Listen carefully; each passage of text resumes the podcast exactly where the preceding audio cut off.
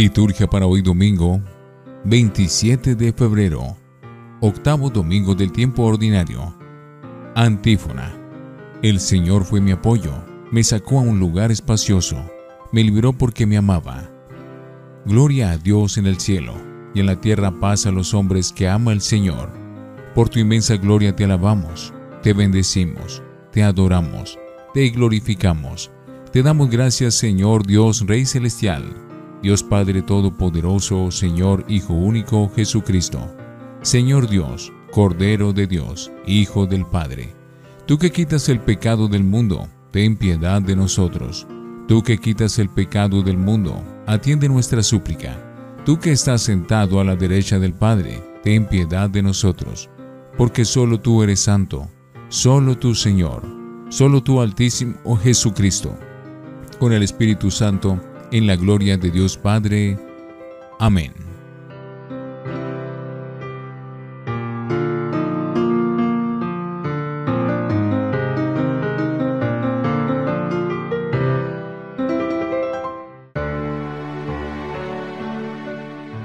Oremos. Concédenos, Señor, que el mundo progrese según tu designio de paz para nosotros y que tu iglesia se alegre en su confiada entrega por nuestro Señor Jesucristo, tu Hijo. Primera lectura del libro de Siracina, capítulo 27, versículos 4 al 7. Cuando se agita la criba, quedan los desechos. Así, cuando la persona habla, se descubren sus defectos. El horno prueba las vasijas del alfarero y la persona es probada en su conversación. El fruto revela el cultivo del árbol. Así la palabra revela el corazón de la persona. No elogies a nadie antes de oírlo hablar, porque ahí es donde se prueba una persona. Palabra de Dios. Te alabamos, Señor. Salmo 91. Es bueno darte gracias, Señor. Es bueno dar gracias al Señor y tocar para tu nombre, oh Altísimo proclamar por la mañana tu misericordia y de noche tu fidelidad. Es bueno darte gracias, Señor. El justo crecerá como una palmera, se alzará como un cedro del Líbano, plantado en la casa del Señor, crecerá en los atrios de nuestro Dios. Es bueno darte gracias, Señor. En la vejez seguirá dando fruto y estará lozano y frondoso, para proclamar que el Señor es justo, mi roca, en quien no existe la maldad. Es bueno darte gracias, Señor. Segunda lectura de la primera carta del apóstol San Pablo a los Corintios, capítulo 15, versículos 54 al 58. Hermanos, cuando esto corruptible se vista de incorrupción, y esto mortal se vista de inmortalidad, entonces se cumplirá la palabra que está escrita. La muerte ha sido absorbida en la victoria. ¿Dónde está muerte tu victoria?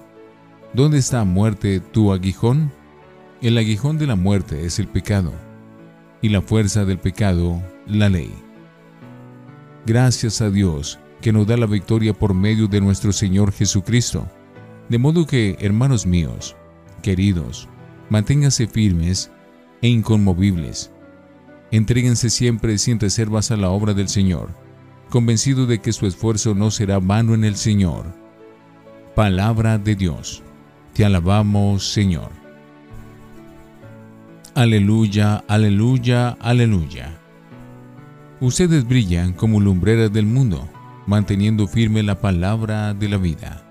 Aleluya, aleluya, aleluya. Del Santo Evangelio según San Lucas, capítulo 6, versículos 39 al 45. En aquel tiempo, dijo Jesús a los discípulos una parábola. ¿Acaso puede un ciego guiar a otro ciego? ¿No caerán los dos en el hoyo? No está el discípulo sobre su maestro, si bien cuando termine su aprendizaje será como su maestro. ¿Por qué te fijas en la mota que tiene tu hermano en el ojo y no reparas en la viga que llevas en el tuyo? ¿Cómo puedes decir a tu hermano, hermano, déjame que te saque la mota del ojo, sin fijarte en la viga que llevas en el tuyo? Hipócrita, sácate primero la viga de tu ojo, y entonces verás claro para sacar la mota del ojo de tu hermano. Pues no hay árbol bueno que dé fruto malo, ni árbol malo que dé fruto bueno. Por ello, cada árbol se conoce por su fruto, porque no se recogen higos de las zarzas, ni se vendimian racimos de los espinos. El hombre bueno, de la bondad que atesora en su corazón, saca el bien, y el que es malo, de la maldad, saca el mal, porque de lo que rebosa el corazón habla la boca. Palabra del Señor. Gloria a ti, Señor Jesús. Creo en Dios Padre Todopoderoso, Creador del cielo y de la tierra. Creo en Jesucristo, su único Hijo, nuestro Señor, que fue concebido por obra y gracia del Espíritu Santo. Nació de Santa María siempre Virgen. Padeció bajo el poder de Poncio Pilato. Fue crucificado, muerto y sepultado. Descendió a los infiernos y al tercer día resucitó de entre los muertos. Subió a los cielos y está sentado a la derecha de Dios Padre Todopoderoso. Desde allí ha de venir a juzgar a vivos y muertos. Creo en el Espíritu Santo, la Santa Iglesia Católica, la comunión de los santos, el perdón de los pecados, la resurrección de la carne y la vida eterna. Amén. Oración Universal. Elevemos al Señor siempre benévolo con su pueblo, nuestra oración, y digamos, Dios, salvación nuestra, escúchanos por el Papa, los obispos, sacerdotes y todos los ministros, creyentes, comprometidos y benefactores, para que sin olvidar que Dios reconoce a cada árbol por sus frutos, sigan adelante con su obra evangelizadora, especialmente en los lugares en los que la presencia cristiana es escasa, y se esfuercen para que a todo hombre le llegue el anuncio del Evangelio. Oremos. Dios, salvación nuestra, escúchanos por los que gobiernan las naciones, para que se abran sus ojos y sepan ver las reales necesidades de los pueblos, que sus acciones siempre estén orientadas al respeto y a la justicia para todos. Oremos. Dios, salvación nuestra, escúchanos. Por los jóvenes en búsqueda y por los que han perdido el sentido verdadero de la vida, para que en la oración descubran el designio que Dios tiene sobre ellos y encuentren en él la fuerza para seguirlo con fidelidad. Dios, salvación nuestra, escúchanos. Por los que son perseguidos a causa de la fe en Cristo, para que en el don de su vida, incluso hasta el martirio, sean para la humanidad entera un ejemplo de fe y un fuerte llamado a reconocer un Dios, un Padre benévolo y amoroso. Oremos. Dios, salvación nuestra, escúchanos por todos nosotros, para que, iluminados por la sabiduría de Dios, quien hoy nos enseña que el hombre bueno, de la bondad que atesora en su corazón, saca el bien, aprendamos a poner la confianza solo en el Señor, llenarnos de su amor y hacer que su bondad llegue a todos los demás, especialmente a los más necesitados. Oremos. Dios, salvación nuestra, escúchanos. Dios Padre, que en tu providencia dispones cada cosa según tu designio universal de salvación. Aléjanos de todo mal y guíanos por el camino de la verdad. Por Jesucristo nuestro Señor. Amén. Oremos. Oh Dios, que nos das lo que hemos de ofrecerte y vinculas esta ofrenda a nuestro devoto servicio, imploramos tu misericordia para que cuando nos concedes redunde en mérito nuestro y nos alcance los premios eternos. Por Jesucristo nuestro Señor. Antífona. Cantaré al Señor por el bien que me ha hecho, cantaré al nombre del Dios Altísimo. Oremos.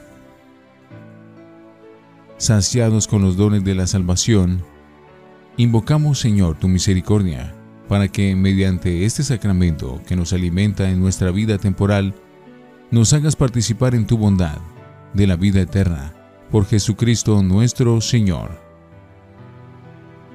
Lección Divina Oremos. Señor Jesús, tú eres la misericordia del Padre.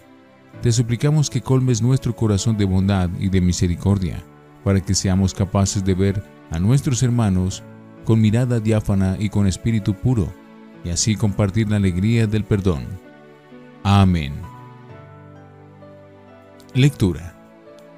Los libros sapiensales del Antiguo Testamento recogen en sus páginas una sabiduría popular arraigada en Israel durante siglos. Con los años, estas obras sapiensales van madurando y preparan muy bien la sabiduría del auténtico Maestro enviado por Dios a la humanidad, Cristo Jesús. Hoy, por ejemplo, a los sabios consejos de Jesús le preceden lo del autor del eclesiástico, sencillos y a la vez muy humanos y profundos. No alabes a nadie antes de que razone. El libro de Sirácida, o Eclesiástico, el último libro sapiensal del Antiguo Testamento, fue escrito por un judío piadoso hijo de Sirá. De ahí, Ben Sirá o Ben Sirac, y el nombre del Sirácida para el libro. El breve pasaje de hoy, con un lenguaje entre poético y popular, lleno de símiles, nos da una consigna de sabiduría humana. Antes de entusiasmarnos por eh, alguien, hay que discernir los valores de esa persona, como se discierne el grano en la criba o la arcilla en el fuego. La prueba del hombre está en su racionamiento. Como el árbol se le juzga por sus frutos a la persona por su manera de pensar. Por tanto, nunca alabes antes de que hable, porque esa es la prueba del hombre. El Salmo también alaba a los justos, comparándolos eh, con palmeras o cedros plantados en la casa del Señor, que seguirán dando frutos en su vejez, frondosos, lozanos como jóvenes nos da la victoria por Jesucristo. Terminamos de leer hoy la selección de la primera carta a los Corintios sobre el tema de la resurrección de los muertos. Para Pablo, la resurrección de nuestros cuerpos mortales es una convicción segura, basada en la certeza de la resurrección de Cristo. Si Él resucitó, también nosotros. Entonces, nuestro ser corruptible e inmortal se reviste de incorruptibilidad e inmortalidad. Al final se verá el sentido de la vida y muerte de Cristo y también de toda la humanidad. Entonces se cumplirá la palabra de la Escritura. La muerte ha sido aniquilada por la victoria. ¿Dónde está, muerte, tu victoria? Lo que rebosa del corazón lo habla la boca. Son varias las enseñanzas de Jesús que Lucas resume en el llamado Sermón de la Llanura algunas de ellas ya preparadas por la página sapiensal de la primera lectura y también llenas de comparaciones populares. A. ¿Puede acaso un ciego guiar a otro ciego? ¿No caerán los dos en un hoyo? B. El discípulo no es superior a su maestro. C. No hay árbol bueno que produzca frutos malos, ni árbol malo que produzca frutos buenos. Cada árbol se conoce por sus frutos. D. ¿Por qué ves la paja en el ojo de tu hermano y no ves la viga que llevas en el tuyo?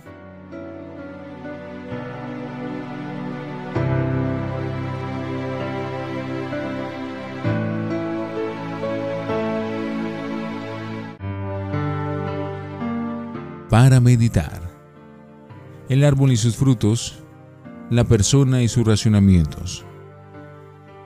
Es muy expresiva y fácil de aplicar a nuestra vida la metáfora del árbol y sus frutos, una comparación de las que Jesús, buen pedagogo, tomaba de la vida diaria para transmitir sus enseñanzas. Varias veces en su Evangelio nos enseña a no seguir solo las apariencias en nuestra valoración de las personas y de los acontecimientos. Es de sabios tener capacidad para discernir. A veces nos guiamos por la impresión exterior y superficial, que nos puede hacer una persona. ¿Cómo podemos quedar prendados del color o de la forma de un árbol? Pero si somos sensatos, tendríamos que ver qué frutos da el árbol y qué valores profundos tiene una persona. Nos lo ha dicho ya el sabio del Antiguo Testamento cuando nos invita a esperar antes de juzgar a las personas. No alabes a nadie antes de que razone. Es fácil el brillo de un día dar frutos sazonados y durante mucho tiempo es la mejor prueba de que un árbol está bien arraigado en la casa de Dios, de que una persona es sensata y vale la pena contar con ella. Nos lo ha expresado todavía mejor Jesús, el Maestro. Los árboles se conocen por sus frutos, no por su hermosura exterior. Las zarzas no dan higos. Así las personas, el que es bueno, de la bondad que atesora en su corazón, saca el bien, y el que es malo, de la maldad saca el mal. Jesús valora lo interior, no lo exterior. El fondo del corazón, no lo que una persona dice, ni lo que aparenta, ni siquiera lo que hace, sino cómo tiene el corazón. Lo que rebosa del corazón lo habla en la boca. Cuando nuestras palabras son amargas, es que está resumando amargura nuestro corazón. Cuando las palabras son amables, es que el corazón está lleno de bondad, y eso es lo que aparece hacia afuera. No son las apariencias lo importante, sino lo interior. Si queremos, por ejemplo, corregir un defecto en nosotros mismos, hemos de dar con la raíz del mismo, la raíz de nuestras enemistades u odios, la raíz de nuestro egoísmo. Lo bueno sale del corazón, lo malo también. Si al final de cada jornada hiciéramos un poco de examen de conciencia, recordando las varias intervenciones que hemos tenido en el día, podríamos ejercitar este discernimiento sobre nosotros mismos, mirándonos sinceramente al espejo de Cristo Jesús. ¿Han sido sensatas y acogedoras nuestras palabras, nuestras actitudes para con las personas y nuestras acciones ante los acontecimientos?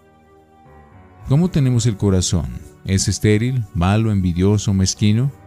Entonces nuestras obras serán estériles y malignas. ¿Trabajamos por cultivar sentimientos internos de misericordia, de humildad, de paz? Entonces nuestras palabras serán también benignas y edificantes. Lo que tenemos que chequear continuamente en nuestro corazón, que es la raíz de todas nuestras acusaciones hacia afuera. Reflexionemos. Es una buena ocasión lo de hoy para que seamos sinceros y hagamos un poco de autocrítica. No tendemos a ignorar nuestros fallos mientras que nos mantenemos siempre alerta para descubrir los ajenos. Oremos. Señor, enséñame que no debo juzgar ni criticar, que trate a los demás como me trata, Señor, comprendiendo sus limitaciones, disculpando sus faltas, poniendo atención a sus necesidades sin guardar rencor ni resentimiento con la capacidad de ser misericordioso y bondadoso, siempre con todos.